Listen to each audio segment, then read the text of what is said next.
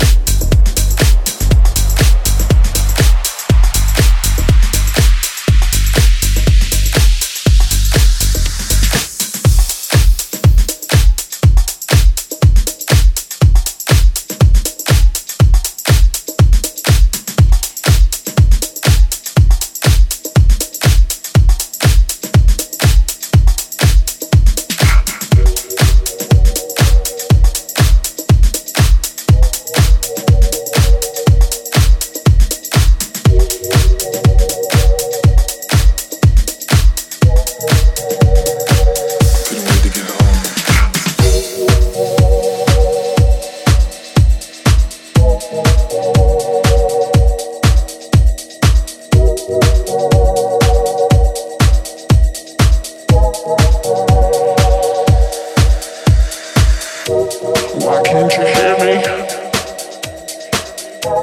Oh, don't you hear me? You seem so far away. Please don't go astray. I don't know.